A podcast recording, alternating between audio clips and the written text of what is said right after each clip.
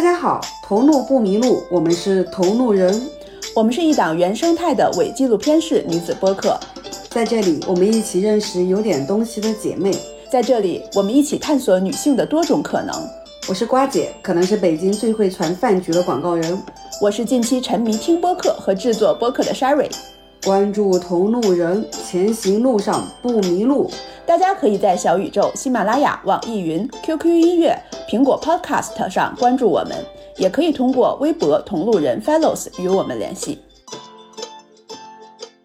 Hello Hello，大家好，我是开了六个小时车，现在累到变形的 Sherry。Hello，大家好，我是染了一个全绿头发的瓜子。Hello，大家好，我是前互联网大厂产品经理，现已经做了四百多天的无业游民的 Julie。好，我们欢迎 Julie。一上来就进入主题，四百多天无业游民，不是吧？很好，很好，很好。我先介绍一下我们认识的缘起吧，我觉得还挺有意思的。我其实最初是朋友推荐了一个朱莉的一个文章，是讲 Chat GPT 的。然后我就觉得里边写的内容太详实了，完全可以拿这个当成 Chat GPT 的指导手册，你知道吗？你那里边写的那些东西，我从头到尾自己试了一遍。是吗？能不能给我们这种外行解释一下这是什么？就是对，因为看了就是朱莉的一篇文章之后，就对她本人产生了极大的兴趣，于是就关注了她的公众账号，公众账号叫台岛，是吧？对，从公众账号上边，我看了她大概十来篇文章，就觉得哇塞，这个姑娘好神奇。有变现吗？没 有没有，我的公众号就是纯粹是现在自己在写，然后我对她的一个期望，其实就是我想要让她成为一个。我用来结识更多新朋友的一个精神名片一样的东西，就比如说别人想了解我到底在想些什么，是一个什么样的人，那他可能简单的去看一下文章，他会有一个大概的，对，对我有一个大概的印象，然后他再来决定愿不愿意就是跟我结识或者是成为朋友这样子。我是比较喜欢在自己的生活中有确实自己觉得非常确信了的实践，然后总结出经验，我才去写。不能保持那种高频的输出。你是在做产品经理之后才有这种，比如说钻研一些东西、研究一些模型，还是说其实你一直都是这样的一个状态啊？我能问一下，你学的呃专业是属于比如说工科、理科还是文科类嘛？就比如说在学校的时候，我本科是文科，是汉语国际教育，就是对外汉语，然后研究生是理科，就是新媒体。钻研一件事情的这个爱好，其实是从小就有的，就不是说不上班了之后，对，一直就喜欢去看，而且就完全跟现实什么物质利益驱动没有关系，就自己喜欢去研究一些那种好玩的事儿。明白，明白。我们前段时间的时候，其实看了挺多从大厂，然后因为各种卷，然后离职的。但是很多人的一个状态，其实基本上都是很短期，可能又回归工作了。很少有像朱莉这种，她以一个非常平和的心态，又去写自己的文章、公众账号，研究奇奇怪怪自己喜欢的东西的这样。其实我上班以来是裸辞过两次的。就我第一段工作是校招之后，然后在北京的一家互联网大厂，然后工作了两年吧，就裸辞了。然后第二份工作就是在上海的一个游戏公司里边。其实这两份工作辞职的原因，都是因为我发现我在互联网行业里面没有办法可持续的一直待在里面。不知道大家知不知道这个互联网行业的所谓的职业生涯或者职业路径，它其实是对于时间节点以及在那个节点上要达到的状态有比较高的要求。比如说，如果想要所谓的年薪百万或者当一个所谓的中高层，它可能需要你在进入几年之后，在什么什么时候就要去加薪，然后晋升。然后在什么什么时候，可能过两年左右就要去跳槽，然后跳槽又要再涨薪百分之多少多少，它会有一个这样比较明确的，并且是大家都在执行的这样的一条路径。但这个路径，我当时在观察我身边的互联网的人，他们在执行这个路径的状态的时候，我发现它不适合我，我是不可能在这个路径上走得很远的，因为互联网的那种对身心的高强度要求，跟我本人所期望的一种生活状态，以及我本人的身体情况，以及我本人的精力状态都完全不匹配。就比如说互联网，大家现在都知道，尤其是大厂，它是非常卷的嘛，它可能九十点钟下班，然后我的公司当时是大小周，包括可能有时候请病假的时候，都还要在。远程的去进行开一些会，因为我当时做产品经理，有非常多的这样的会议。我记得我之前是在一个医院里边，就是准备打点滴的时候，都还在用手机挂着飞书，然后去开需求评审会等等很多这样子的事情。我就会觉得，一是它对我的身体消耗会非常的大，因为我本身也有偏头痛的毛病，然后工作的时候这个偏头痛的毛病就变得格外严重，有时候甚至每天醒来都会有。或轻或重程度的偏头痛，就这个非常折磨人。然后另外的话，它就是它不符合我对于生活的一种期望。我希望的生活是不是只有工作的？就生活它应该有很多很多样的东西，而不是说我整个人就只剩下工作了。但是在互联网大厂去做产品经理工作的话是没有办法做到这一点的。基本上我的生活就是工作，任何时候，哪怕我身体没有在工作，我的心里可能也不得已的在想一些。下个季度 的这个需求要怎么规划，要实现什么，就精神压力也会很大。所以我就发现，我既没有那么强的精力，也没有那么强的身体状态，也没有那么强的动力去一直在这条路上走。然后我就不可能在这里走得特别好，或者是达到一个年薪多少多少的状态。那还不如就早点离开，然后去探索一个新的道路。所以其实当时我辞职第一份工作的时候，就是因为我意识到了这一点。但当时对我来讲呢，其实还是有两条路可以选的。就我知道这个行业我不能从事特别久，它对我来讲不可持续。但是我还是有两条路。第一条路就是我立刻就走，然后及时止损去探索新的。但这样的话有非常高的风险，因为我并不知道我擅长什么其他的东西，那我要怎么养活自己等等很多的这样的疑虑。所以第二条路对我当时的我来讲就会更加自然。就是换一个工作生活相对比较平衡的公司，然后再继续打工几年，攒点钱，然后直到我确实因为年龄或者各方面的原因而不再能够继续这样子适应这个工作强度的时候，我再辞职。那样的好处就是我能多攒一点钱，其实就是这样子。所以我就是从第一份工作辞职的时候，我想的就是那我先休息一段时间吧。但是我想的还是我会继续在这个行业里面工作的。然后休息了几个月之后，确实也换到了我一直特别想去的上海，在上海又找到了一个业内认为是钱多事少、福利好的一个游戏公司。我当时想的就是，我就在这儿，就是好好的把最后这几年在互联网的时间给用完。听说他工作生活很平衡，那我就在这里好好干好了。正正好上海也是我喜欢的城市，我还可以探索，就感觉挺完美的。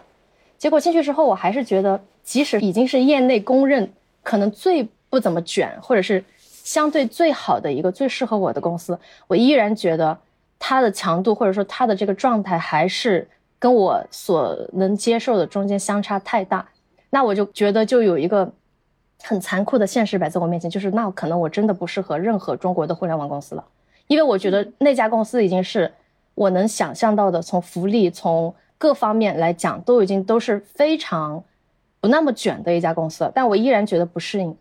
那我就想，那还是辞职吧，就趁着还有时间、有精力、有这个心气，再去探索一些自己觉得对的道路。因为虽然啊，我不知道对的道路是什么，但我知道这个肯定不是对的道路。那我就先离开这个，这是第一步。其实这就是裸辞的一个 心心情吧。我其实很好奇，就是你第二家公司到底是什么样的程度，你仍然觉得它不符合你的预期？就是第二家公司，首先它是双休。我现在说的这些，可能对于非互联网行业的人来讲，觉得很荒谬。因为我说的它的福利好啊，不卷啊，都是针对于我在上第一份公司那么卷的情况下来对比的。所以当时我在第二份公司的时候，我幸福感爆棚。因为首先它它都是它是一个那种游戏公司嘛，所以里面很多年轻人，而且都喜欢游戏，都非常单纯简单。没有什么复杂的人事，至少在我当时的位置上看来，我觉得人事关系并不是很复杂，是做事的一个公司。所以，首先这方面就让我觉得很舒服。然后，其次就是薪资比较好。然后，另外就是他的工作强度是他是双休，然后他周五的时候甚至可以七八点钟下班。对我来讲，我觉得这非常好了。然后平时的话，差不多九点半之前也会下班。然后有的时候甚至一周有几天是八点多下班。就我觉得十点上班，嗯啊，然后可以带猫猫狗狗啊什么的。哦，对我就还挺好。我第一份工作是十点三十到十点四十左右，大家来到办公室，然后基本上九十点下班，然后大小周。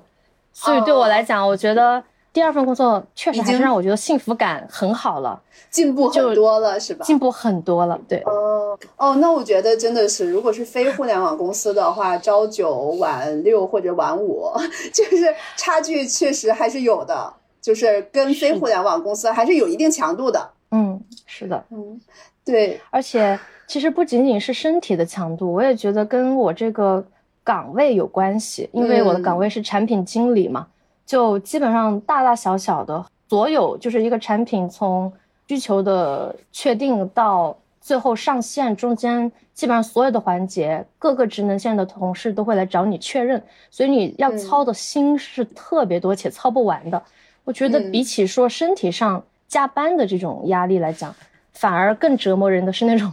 无穷无尽的事情，给你带来精神上的压力。我在深圳、广州，我意识到，哎，原来南北差异真的有这么大。深圳的公司是有午休的，下午两点、三点前，中午十二点、一点，你是联系不到任何人的，而且是大大小小从上到下统一午休。当然了，他们可能早上会上班稍微早一点，比如说北京可能是十点算是正常，但这边可能九点，然后晚上可能也会稍微晚一点，但它整个中午它是有午休状态的。我就我就觉得，也许，嗯，君良，你要是体验了这个每天三个小时的午休，也许你就会觉得，嗯，可以。其实我倒不觉得有了午休就会好，因为我第二份工作也有午休，而且午休的时候也不会有人打扰你。而且你说的这种来的又早，走的又晚，中午还三个小时午休，其实是我最不喜欢的状态，因为他把我的肉体一整天都陷在了公司里，你知道吗？我宁可他让我就是不要午休，然后让我很密集的把一个事儿干完，然后干完之后我的肉体就解放了，我就能回到不同的地点去做不同的事。所以，我可以理解为你正经的，呃，不管是第一份工作辞职，还是游戏公司辞职，其实你真正的。本质的也许不是说什么身体的疲累，或者说是工作强度，而更多的是一种被禁锢的东西。这个被禁锢可能有身体，可能有心理，甚至有可能你当时生病住院或者是怎样，都有可能只是在身体在提醒你，你不想要这样的生活。同样的，就假设不是一种禁锢式的，比如说现在把你扔在某个田间野地里、森林里。哪怕你身体比之前在互联网公司上班更累，但是你其实也许能待得住，可以这么去理解吗？就可能不是单纯的说身体啊累啊这种，你不像是那种会因为累去放弃一件东西的人哎。对你说的可能是对的，就是我对于自由度的要求还是挺高的，就我比较希望是自自己自主自由的安排，就你是自驱动嘛，差不多。嗯，或者是说，有的时候会互联网公司的那些工作会让人有很强的无意义感，因为我之前也是有这种感受的，就是觉得做的事情还有这些无休止的会议，真的产生了什么样的作用呢？就是会有这样的岗位的问题了。产品经理怎么说呢？除非你是从一家公司不是大厂从零开始，你还会觉得这个产品经理他是有很大的一个创造力。甚至在早些年的时候，大家所有人都是会觉得啊，我是在改变世界，我是在改变这个行业。但是你在大厂做产品经理，讲真，除非你是天才型选手，或者说是非常强的这种。创新能力极其高的这种，不然的话，其实大厂的产品经理确实会比较容易产生疲乏感。嗯，而且跟互联网已经是存量竞争了嘛，该有的每一个细分的领域都已经有非常多成熟的产品了，所以其实有时候对产品经理的工作来讲。创新的部分并不是要求那么高，反而更要的是你是懂那个用户心理啊，或者说是懂这个市场产品的一些东西，跟我们早些年确实不太一样的啊，好可怕哦！你是九几的来着？我觉得现在也是可以跟大家大概说一下年纪吧。真的，互联网时代变得太快了。我我不想跟你们聊年龄。你后来那个辞职之后有做过哪些事情？就你自己喜欢的，因为刚才也聊到很有钻研。四百多天不工作，我真的好好奇啊！你在干嘛？对呀，对对对对。其实没有做什么刻意的目标，或者是专门在做一件有意义的事情什么的，没有这种。因为我觉得那样的话，那又是上班了。所以其实这四百多天，我觉得可以分成两部分事情吧。一部分就是跟我在上班的时候会做的事情是一样的事情，比如说我在上班的时候有的那些爱好，不上班了一样的会有，比如。看书啊，写东西啊，等等的，就这一类的东西还是自己的舒适圈，所以不上班了也一样在做。在做这类事情的这个意义上面来讲，不上班就相当于是一个把五一假期无限延长，本来是七天的五一假期，现在可能变成四百天，就仅此而已。但是你没有做什么新的事情的人生也没有发生什么新的改变。但是后来在后面那个阶段，其实我是意识到了这一点。就我觉得，如果上班跟不上班做的事情都是一样的，只是像是把上班时候的假期给延长的话，那就有点对不起这段宝贵的时间了。所以我又去尝试做了一些舒适区之外的事情，比如说我极度恐水，但是我非常费劲的学会了游泳，去学习做饭，然后自己去做饭。身体不太好，也不喜欢运动，非常讨厌运动的我，现在可以跑三公里不费劲了。这些都其实是很小的事情吧，但对我来讲真的是迈出了舒适区。所以不上班，我不知道你们期待或者说你们预想会是一个什么样的一个回答，好像我在做很伟大或者是有比较创新的一些事情，但其实我觉得还是基于自己的一个生活，然后再慢慢的拓展吧。嗯，就其实我之前就听到网上有人说说东亚的人没有真正的 gap year，大多数的都是在准备考研、考公，然后出国或者是创业啊什么的。那我觉得可能是我把我这一段时间的用法会不太一样。我这段时间我还是希望比较自然的去生活，可能跟大家平时也没有什么太大的两样。那你这四百多天是零收入的吗？还是说其实会有一些自由职业等等，有一些其他收入，甚至说比如说理财或者什么？因为我其实算是被动的。就是失去我原来的固定收入和职业嘛，那我其实有很长的一段时间是焦虑的，因为没有一个稳定的收入之后，虽然可能也会有其他的收入来源，但是一旦没有这个稳定的经济来源的话，我的就是心态是花了很长很长一段时间才让自己平和的。就是我为什么一直在问朱莉她的一个状态，因为从我自己的角度，如果完全零收入的话，我一定会焦虑，我一定没办法坚持四。四百多天真的什么都不去，只做自己喜欢的事情。Sherry，你问的这个问题挺好，因为大家都会想知道这个问题。嗯啊，包括如果我现在是几年前还在上班的我，我听到一个人四百多天不上班，我也会第一反应是，那你的经济收入是什么？所以我觉得这是非常自然的一个想知道的。呃，我这四百多天来讲，我不是零收入，但是我的这个收入真的告诉你们，我的收入是什么，就是。偶尔会写几篇文章给三联生活周刊，嗯，然后稿费也很低的，也不是说三联生活周刊不好啊，就整个就是稿费都不高嘛，这个大家也知道中国的这个稿费，对，而且我也没有写很多篇文章，可能五六篇还是六七篇吧，没有十篇反正，然后文章是一方面啦，然后自己还有朋友会来找我，想要去帮他去修改一些什么简历啦，然后或者是。在雅思英语上帮助他们一些，或者是有些学妹找到我，这方面可能也会稍微的去收，其实是很少的一个费用，但是也不算是零收入。对，然后其实基本上就是这两块了。公众号那种亲朋好友打赏个几块钱不算吧？应该 那个应该不算吧？对，所以是精神支持。对，所以其实可以说，我虽然是有收入，但是这个收入并不能支撑我去生活。但是它可能更多的是一种给自己一种心理上的呃慰藉，就是只要我想工作的话，我是可以挣钱，至少养活自己的。尤其是对于我物欲很低的一个人来讲，它其实更多的是建立一种信心。就因为我不知道这个是不是有可能跟我们是主动选择辞职，还是一种被动的状态对内心的一个影响。因为我当时主动了之后，其实我是。可能我心理上没有那种担忧被植入进来，我会觉得说，哎呀，不行，就再找个班上吧，就这样子，可能会这方面会没有受到打击或者怎么样，我不知道跟这个有没有关系。因为我一直有在听你提到，比如说像心流啊，像能量啊，像植入啊，像这种，所以你是有在去学习一些，或者说是去有一些自己修行这样子的一些吗？能这么快的调整过来，能够很平和的去做这些事情，是不是跟这些你去学习这些东西是有一定的关系的？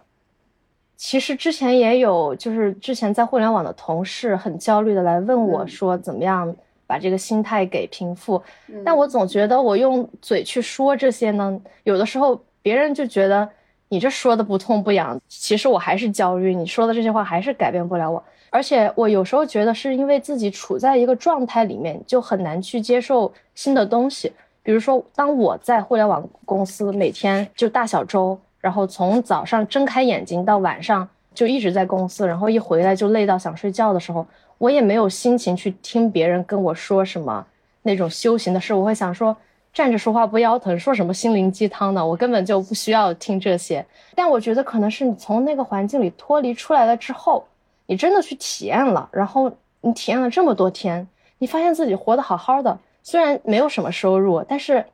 自己觉得就是很多人会告诉你说你没有收入你会很惨，你到时候绝对会后悔，你又会回去找工作或者怎么怎么样。刚开始辞职的时候，我听到这种，我也会觉得有一点心慌，想说我是不是做了错误的决定啊？因为大家都在这么说。但是后来这种心慌慢慢的会被我自己在真实生活中的体验给稀释掉，因为在真实生活中，我发现我就是每天其实还挺好的，过得挺高兴的，也没有什么那么多的痛苦。那这种真实生活带来的体验会稀释掉外界的那些信息所告诉我的，你会很惨，你会后悔这样的一些，不能说是噪音吧，但至少。它不一定是一个准确的东西，它不一定跟我的真实体验相。其实就是你的个体的认知的差异，和所谓这些主流价值观传递出来的声音不一样，但是你依然坚持听从自己内心的声音，我觉得这个真的好厉害，因为因为我觉得这个东西，好多人甚至很多所谓真正修行的人，终其一生其实真的没有做到。甚至很多人不知道自己没有做到，不知道要有这个东西。你这个真的太厉害了，我的天啊！其实我是觉得这个有点像小马过河那个故事。有的人告诉你这条河水深，有的人告诉你这个河水浅。对自己不去的话呢，你光看，你就算研究再多，在那种犹豫里面会内耗。你自己试一下，反正这么年轻，你试一下。你要是。不行，你再找个工作不就行了吗？虽然你回不到之前的职业生涯了，你不能有那么高薪了，但是你找份工作糊口总行吧？其实我还想说，就并不是说就裸辞不上班这么多天就是在做自己，这只是我在做我的自己。有很多人他可能更适合的其实是上班拼搏，在团队内成就感都是 OK 没有问题的。对，只是说你的路或者说你想要的路是这样的而已。是的。回到我们之前想到的一个议题吧，议题方向，我其实想到这个议题跟朱莉之前在 ChatGPT 的那篇文章里边的一段话是有关系的，请允许我在这儿读一下你的那段话。OK，就是嗯，肉体的享乐无论再精巧奢靡，也无法和精神力的交汇相比较。精神融合不受时空、国籍、性别、立场等限制，却能让人类在一瞬间忘记自己，而融入一个更宏大的东西。孤独不再是母题，我们像粒子一样，发现自己原来一直就在宇宙母亲的怀抱。我活着是为了尽可能多的体验这样的瞬间，不是为了锦衣玉食、光宗耀祖或长命百岁、儿孙满堂。哇，你知道我看到这句话的时候，我就想把它刻在脑门上，真的。所以这也是你的一个价值观是吗？对，我觉得说的太好了，就是鼓掌鼓掌鼓掌。然后呢，也因为这段话，再加上前段时间有看《瓦尔登湖》的一些内容，所以说就想到了一个议题，就是生命的必需品和手段到底是什么。我觉得朱莉能够从大厂这样义无反顾的辞职且平和的过这四百多天，一定是有很多很多的想法，对这个问题已经很深入的思考过的。对，其实生命的必需品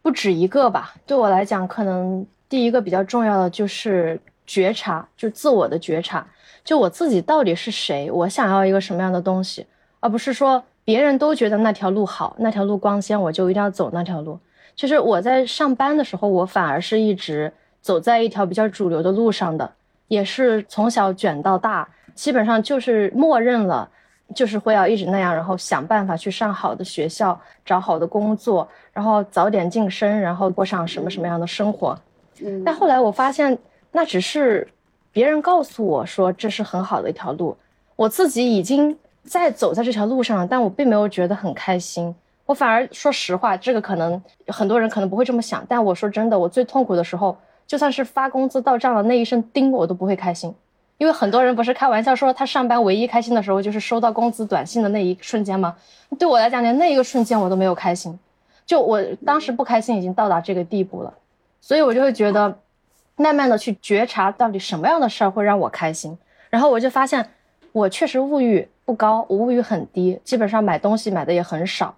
然后我很喜欢的状态，其实就是我当时写的那段话的那个状态。就我希望的状态是一个，在任何的一刻死去，我也没有遗憾，并且我觉得我这一生也很好，过了很好的一生的这样的状态。但如果是在工作的话，我就会觉得，我要是我此刻死去，我会开心吗？并不会，我正坐在工位上，开了几个没有意义的会议。对呀，真的就这种感觉，所以就觉察自己到底需要什么，这个可能是更重要的。后来我发现，工作的时候虽然可以跟同事一起去买一些贵的东西，去做一些比较高的消费，然后旅游也不用太担心钱，但是会觉得整体来讲这个并没有很快乐。我更希望我有一个自由的时间，或者说我有一个自由安排自己生活节奏的权利。这个事情会比钱或者是看似体面的工作。对我来讲更重要，所以就我觉得觉察吧，这个可能是最重要最重要的。然后另外一个，其实是我也是不上班之后才意识到的，就是怎么样过一天，就是怎么样过一生，也就是所谓的当下的力量吧。以前在上学的时候会觉得大学好无聊啊，可能上班就好了。上班的时候觉得上班太痛苦了，可能不上班就好了。真的不上班的时候，刚开始我做的事儿还是那些。同样的事情，旅游啊、看书啊、写作，我就觉得也没有什么变化呀。我还是每天都经常偏头痛，我的那些烦恼和问题并没有因为我裸辞了就全部奇迹般的消失。我只是没有收入了，其实还是有很多问题是存在的。然后我就意识到，所谓的那种对未来的一个期冀，就说我一定要实现，比如说我的存款达到多少多少万了，或者我能够做到一个什么什么程度了，我才可以有资格去做另外一件事情。这样的一个想法有可能是比较有误导性的。就如果你现在就不把那个状态调整过来，现在就不去做一些你想做的事情，去努力的去实现一点自己想实现的东西，那么等那一天真的到来的时候，你可能还是做不好，还是不会去 enjoy，那还是又把希望寄托在另一个时间，那就永远都像一个驴子，然后前面挂着一个胡萝卜，一直在往前面想吃那个胡萝卜，一直吃不到，就会有这样的一个感受。经典的一个经典的一个那个神话故事吧，西西佛的巨石是叫西西佛吗？西西弗就讲的不就是我们很多人在做的这个状态嘛，就不停的搬石头运石头。当然了，人家神话故事里面，我如果没有记错，它寓意的是讲说你的心态怎么去面对这种事情。但是事实上，你抛开它的内涵，抛开它的内核来讲。其实很多人他就是在搬石头，只是结婚的时候是婚姻的石头，等到有孩子的是孩子的石头，等到中年了是养老的石头，搬完这块石头就好了。但是其实你永远有石头，只要你自己 状态没有发生变化，你每一天都会有石头在你身上。嗯，所以就要做到搬石头的时候边唱歌边搬石头，或者边跳舞边搬石头，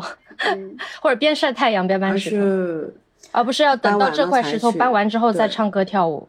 是的，《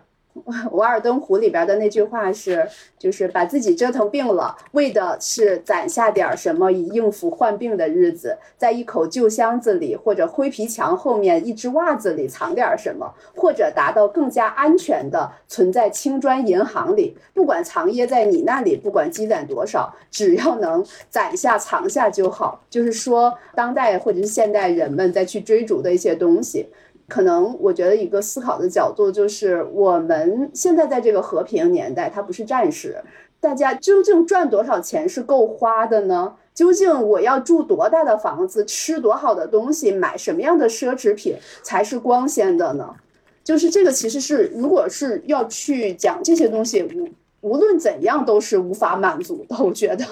从物质层面来讲的话。就比如说，确实很多人如果做自己特别讨厌的工作，然后牺牲自己的身体，然后让自己特别不开心，体检出来了一大堆问题，那攒下来的那个钱花在医院里，会不会又 对这个其实也是会有这样，我当时也是会有这样的顾虑。那我觉得我不如少挣点钱，但是我身体少花点钱，然后我不要把自己所有的享受都安排在某一个节点之后。我现在就把它匀着来，我把我的享受均匀的分到每一天，会不会好一些？就慢慢的走，但是每一步路都走得开心一点。你真的好棒啊！但你要知道，我们之前播客有一个嘉宾姐姐是朱晶姐姐，当时跟她是录了两期，然后呢。很多人很喜欢她，就是在评论里面各种觉得姐姐有力量，觉得姐姐有能量，觉得姐姐非常的正，觉得姐姐怎样怎样。你刚刚说的这些，就让我想起我曾经跟她在某个咖啡馆就聊到过类似的话题。她讲的那句话是：很多人要么活在过去，要么活在未来，唯独没有活在现在。其实就是你讲的这个理念吧，就会觉得说，等我怎么怎么样就好了。等什么什么，我就可以怎么怎么样。要么就是，要是我以前没有怎么怎么样，要是我曾经怎么怎么样，就很多人他会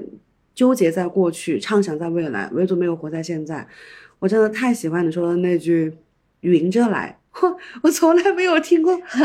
OK，这个世界有一个观念叫“云着来”，但是要这样的话，我是每天都在云着来。假设你一辈子的财富和快乐是恒定的，你愿意在三十年把你。一辈子的钱都赚完，还是匀到你一辈子去把这个钱赚完？你说的那种三十年把一辈子的钱赚出来，那不就是其实很多人在想要提前退休，然后现在拼命的去赚钱，然后想着将来能够去干嘛干嘛这样的一个生活方式吗？你说的这个 fire，我其实在上班的时候，我天天研究它，因为它就是我的一个桃花源，我心中所向往的一个。最美好的状态，我当时觉得一切的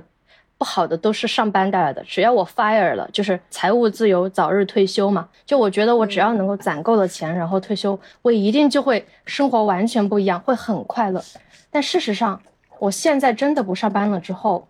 我再来回想当时的这个感觉，我觉得完全不是这样。首先就是我当时如果就拼命的只为了攒钱，然后早日退休而不停的痛苦的工作，然后消耗身体的话。很有可能就是，首先未来根本就不一定会像我们想的那样，不一定真的到那个时候就退休，搞不好理财啊或者什么经济动荡，你也攒不了那么多钱，或者你的钱又都亏损了，那你前面那些受的苦都是为了什么？就它有很高的风险性。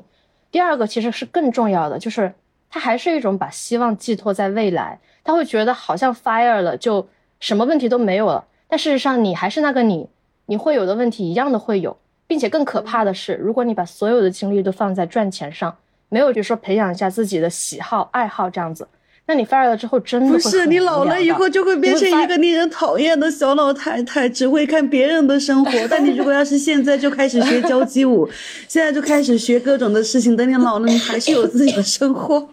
对对对，其实刚我现在也觉得，所以说就 fire 了之后，如果没有寄托了，然后。之前又是特别卷的人，他会一下子空下来，就真的会特别无聊，然后心就会发慌，然后就会觉得，嗯，我的同龄人还在继续努力，他们又在人生中又升级了，然后我不仅什么都没干，而且我并没有开心。对于很多 fire 的人来讲，我觉得你很累的时候休息个一周是开心的，但你休息一年，甚至你永远 fire，其实而且你又没有什么爱好或者其他的寄托的话，是最大的一种诅咒，就是无聊是人生最大的诅咒之一吧，我真的这么觉得的，会很痛苦。是这样的，就是前几年有一个在大厂离开，就是他是。阿里还是什么，还是是抖音，我忘记了。就是离开之后的一个技术人员，他已经赚到了足够多的钱，然后打算去日本开民宿也好，还是就是相当于 fire 过退休生活。但是没过多长时间之后，就开始讲他又开始去做创业了，又开始怎么样。然后他还单独的写了一篇文章，在讲为什么又是继续去创业，要怎么样怎么样。就是他好像现在正在研究，也是跟人工智能相关的一些东西。那我知道那个很天才的程序员，对对对对，天才程序员，对字节的，是不是？我忘了他叫什么了，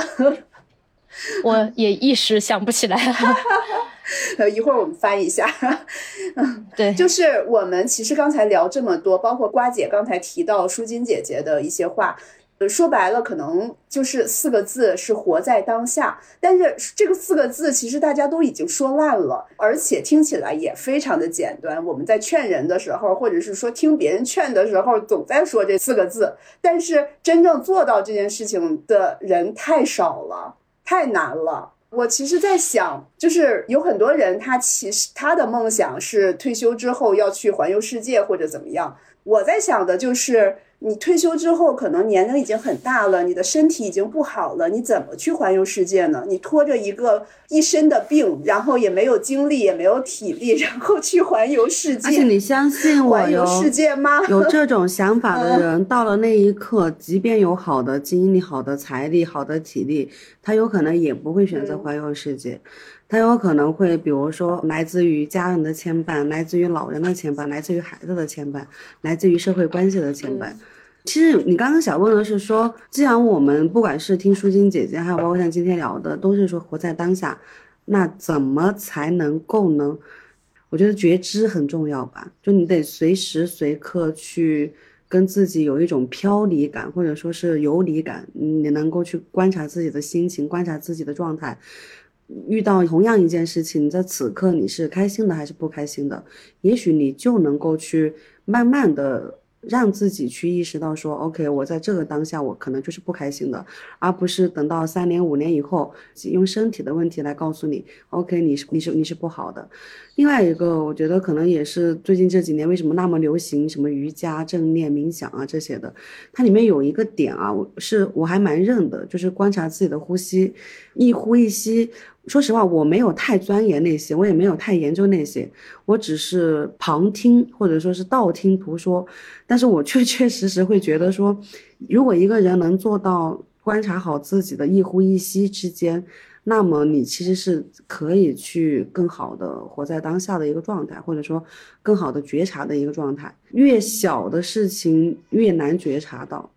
朱莉，你是怎么去觉知的呢？什么时候开始所谓的觉知的？我其实还真想不起第一件事是什么了。但可能因为我一直有，就是我很重视精神世界，这个是我从小到大就。可能是我最重视的事情。小时候，我我其实对于外界的环境、实感这些东西不是很敏锐的。就比如说，谁换了件衣服啊，谁用了不同颜色的口红，这些我很迟钝。但是我在自己脑海中的一个世界里面，我是经常非常投入的，就从小就会这样。所以我可能是本身小时候开始就对于精神世界的探索会更加的倾注很多的精力在里面。就我觉得，如果一个人每天从现在开始吧，不说从小开始，从现在开始，每天都能分出一点时间来思考自己，或者是就是想办法去探索自己，或者是想一些自己到底喜欢什么样的状态。如果去做这样的一些努力的话，我觉得肯定会慢慢的越来越觉知的。但是很多人他是拒绝做这个事情的，或者他觉得本身就有点荒谬，他会觉得这个有什么意义啊？为什么要去想这些？但我是很愿意、很喜欢去做这个事儿的。就是叫做自我的反思吧，或者叫自我的探索，这个事是我本身就愿意做的。对，另外就是我觉得可能也是需要练习，就包括瓜姐说的瑜伽、呼吸、吐纳这种，它确实是呼吸是最直观的感受到我们此时此刻活着的一种状态，就是其他的什么所谓过去啊、未来，它有可能都是你的一些。回忆或者你的想象，但是你在呼吸这个事情是切切实实此刻发生的，所以你会有一种非常真实的力量。通过这样的一些小的训练，提醒自己，然后慢慢的可能掌握这种觉知的能力会越来越多吧。但我觉得对于大家或者是对于所有人来讲，比较适合做的事情就是刻意的去锻炼。因为如果从来就不去想，从来都回避这方面的事情，那就确实很难做到。但如果每天都花一点时间，刻意的去往这方面倾注精力的话，我觉得是会更容易觉知自己想要的一个状态的。我认为看书这件事情一定是能够有助于你去觉知的。少刷抖音，少看无脑电视剧，多看书，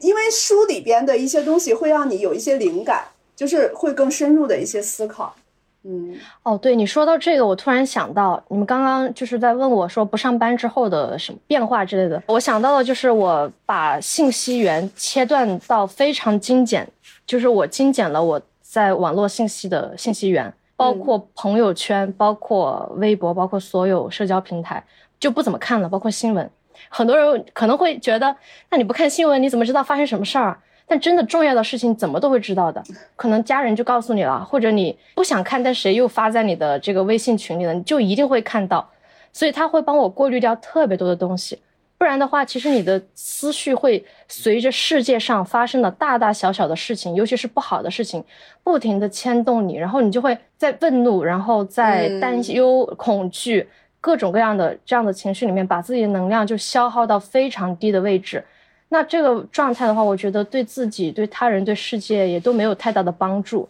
我觉得对世界有帮助的方式是自己还是充满能量的状态，然后还可以鼓励到他人，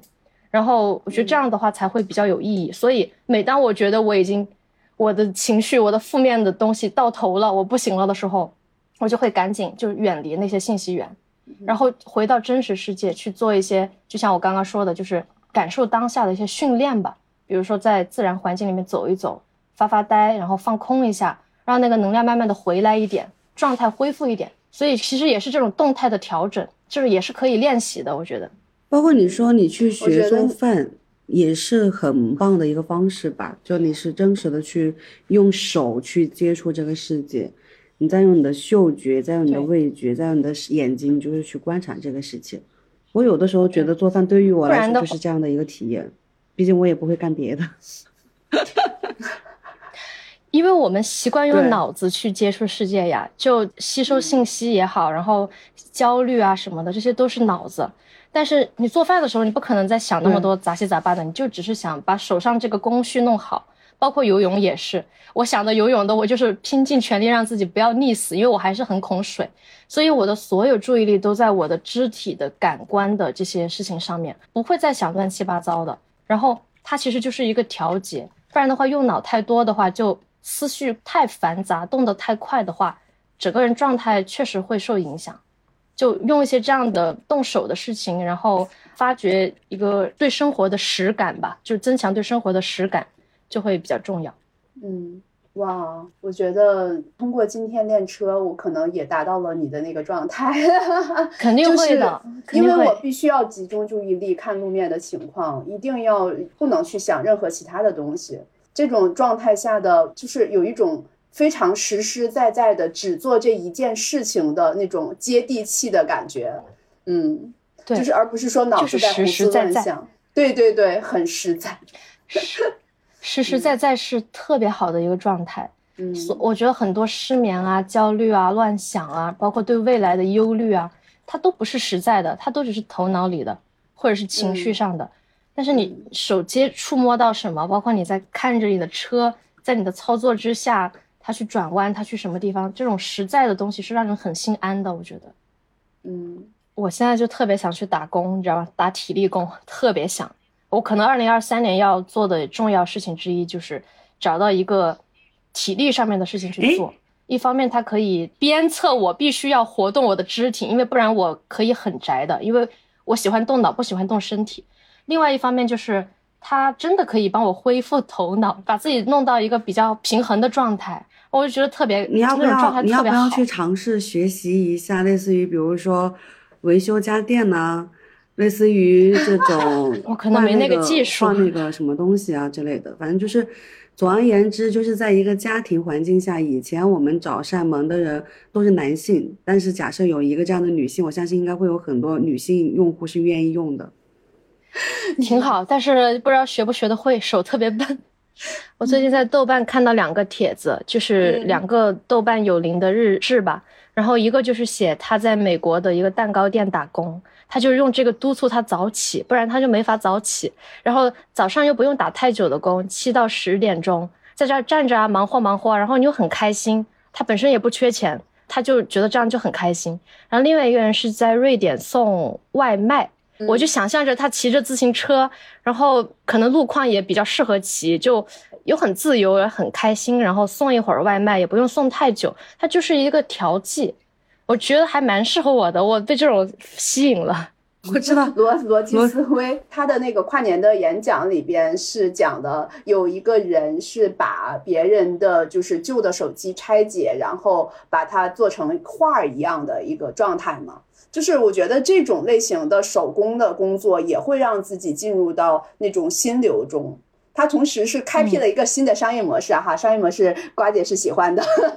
就是有可能是去世的人的，或者是这个手机对你非常有意义，然后他把它拆解一些小的零件等等，然后裱在相框里边，然后再还回去。整个的这个就非常有工业感、有机械感，然后还有那种序列的那种美感。我前两天在深圳的时候有看到有这样的一个展示，就是确实这个事情对于这个手机的亲人或者是说他的朋友来说是一个还蛮有意义的一个事情，很有价值。然后我觉得艺术品了。对，我觉得做这件事情的人，就是他全情投入在把一个机械饰品装裱成像画儿一样的一个美好的一个东西的时候，他的状态也是很舒服、很舒心的。我是比较喜欢这种东西，就是那种手工那种。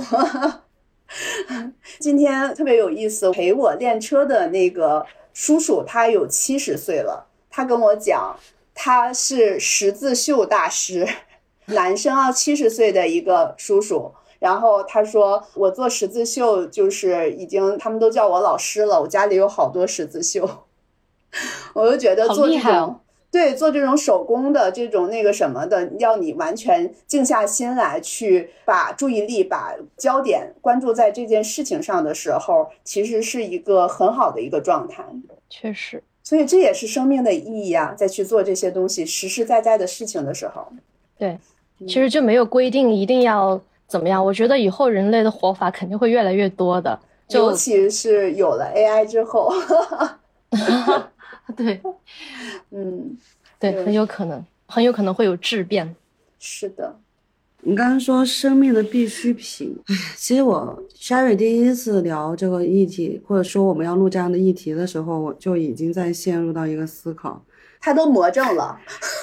对于我来说，对他问好多人生命的必需品和手段是什么，包括自己也会去想吧。就有的时候刷牙刷着刷着就突然沉默。生命的必需品是什么？我觉得可能想要的太多，或者说以为自己想要的会特别多吧。比如说，我很早以前我们聊那个自由的议题的时候，我当时就说：“我说我很早以前就提过一个点，如果等我到某一天，不管是身体上面的瘫痪，还是脑袋上面的瘫痪，我希望能安乐死。就是我觉得那是一个极其不能接受的一个状态。”如果是从之前的角度来看的话，对于我来讲，可能我认为我的必需品它是自由。但是现在此时此刻，或者说是又长大了一点吧，就又见了更多的人，听了更多的故事，聊了更多的东西。我觉得是跟君里说的有一点像，但我会把它更聚焦是在活在当下的一种能力吧。这个能力其实是包括了你的心态。甚至还包括了我刚刚我们聊到的啊，你能怎么去有一点收入？你能怎么去跟这个世界，你还是没有完全脱节的？我觉得是活在当下的一种能力，而不是单纯的就是活在当下这一种心态。甚至我前两天见了一个小姐姐，那个小姐姐也是属于在职场大厂巴拉巴拉，突然出去留学，然后又回国，从南到北，从北到南这样的一个状态。她跟我说，她就是想证明一件事情，就是我在这个世界的任何角落都可以活下去。我就觉得，嗯，对啊，这个也是一种很好的能力，或者说是生命的必需品吧。就是在任何一个角落，我都可以活得很好。它包括了内在的，包括了外在的，包括了你的社会社会的这种归属感。我觉得这个就对我来讲启发还蛮大的。嗯嗯，同意。我在两年前的时候，就是我过生日的时候，突然间就是一个想法，就是闪现而过，就是生而为人，我很感激，就觉得吓我一跳，以为我以为你要说我很抱歉，我说不不不，我是真的是有觉得作为人这件事情让我觉得很感激，就是首先我就是有了作为人的一个本能，就是思想思考。呃，很多时候，比如说鱼呀，或者一些小动物啊、草啊、花啊，它们也是生命体，它们也是有生命的。但是他们的思考，他们是在想什么呢？他们是否有思考的能力呢？而且生在这个时代，我也觉得很感激，就是起码我们是衣食无忧的。就是可能现在也有很多人是受食物、是受水、是受这些东西的困扰的，但是其实因为现在的一个文明社会的发展吧，其实大多数人已经脱离开那种受限于衣食住的这个状态了。那么我们有了这样的一个基本生活条件之后，就更有空间其实去思考，而不是说就是去追逐更多的那些物质上边的一些东西。其实我只是想说，就是我们的基本的生活条件，其实大家都能够去做、去满足。然后，如果说真的去追求更好的物质条件，让你的精神状态不好了，让你非常有压力，让你焦虑，让你怎样怎样，这样的话，那我觉得还不如不去追求这些东西。可是我特别喜欢春鸟有一句话，他说：“只是他这么认为，那也有人就是突然意识到。”就是很享受赚钱的这个过程，很兴奋，很嗨啊！所以就是人和就是个体不一样嘛，个体自由呀。对我之前就写过一篇文章，就是说 fire 不是适合所有人的选择，大概叫这个名字吧。对，就我确实发现，并不是每个人都适合不上班，或者说所谓的躺平啊。有些人他就是要不停的升级打怪，他才能开心。他要在一个大的平台里面被看见，他一步一步的升级，他会有特别大的成就感。那还有一些人，他没有这么大的事业心，但是他喜欢融入集体。因为你不上班了，你一定是要有承受孤独的能力的。你没有一个社会身份的，等于说是你可能有朋友，但你没有一个绑定你的社会身份了。那有一些人，他其实嘴上说我不喜欢上班，但很享受每天大家点一下咖啡，然后跟同事一起在茶水间吐槽吐槽领导，然后大家一起约着出去一下，享受这种状态的。所以并不是每个人不上班了都能开心，也跟钱没关系。有很多人比我。很多人非常有条件可以去不上班，但不上班之后，他可能会觉得孤独或者无聊或者没意思。又像我们就是录了这十几期播客，其实一直在重复的一个点，就是一是尊重个体差异，二对个人来说就是觉知。真正的知道自己到底想要什么，自己喜欢什么，什么东西让你快乐。比如说瓜姐赚钱就很让她快乐，吃东西就很让她快乐呀。是的，但是你知道吗？我昨天有一个朋友，他之前是做那个马尔代夫旅游的一些资源的地基啊什么之类的，就是类似于当地的资源卖给国内的资源，把国内的资源引到当地。他突然问我要不要去马尔代夫做中文管家哦，我说。你看啊，我这个人的思路是这样的，它上面写要求英语和中文，我说就不能只是中文管家吗？他说好呀，我去问一下，然后他就跟我说一个月一千五美金，然后还有一个小费，我觉得这个也很好哎，我可以带着电脑去，对啊，数字游民了。我一个疑问哈，这个人是骗子吗？不是不是不是，认识还蛮 那就好，那就好。我知道他 疫情前就一直确实是在做这一块嘛。对，真的生活的多样性，选择什么都可以啊，只要你开心、你喜欢就行了啊。我觉得这也是一个出路，你可以去呀，尝试一下。哦，我觉得好棒啊！我可以带着 电脑、带着手机，我还可以每天直播，就是让大家看看什么叫做每个人都想过的生活。哈哈哈哈哈哈 kind of dream that can't be sold. We were right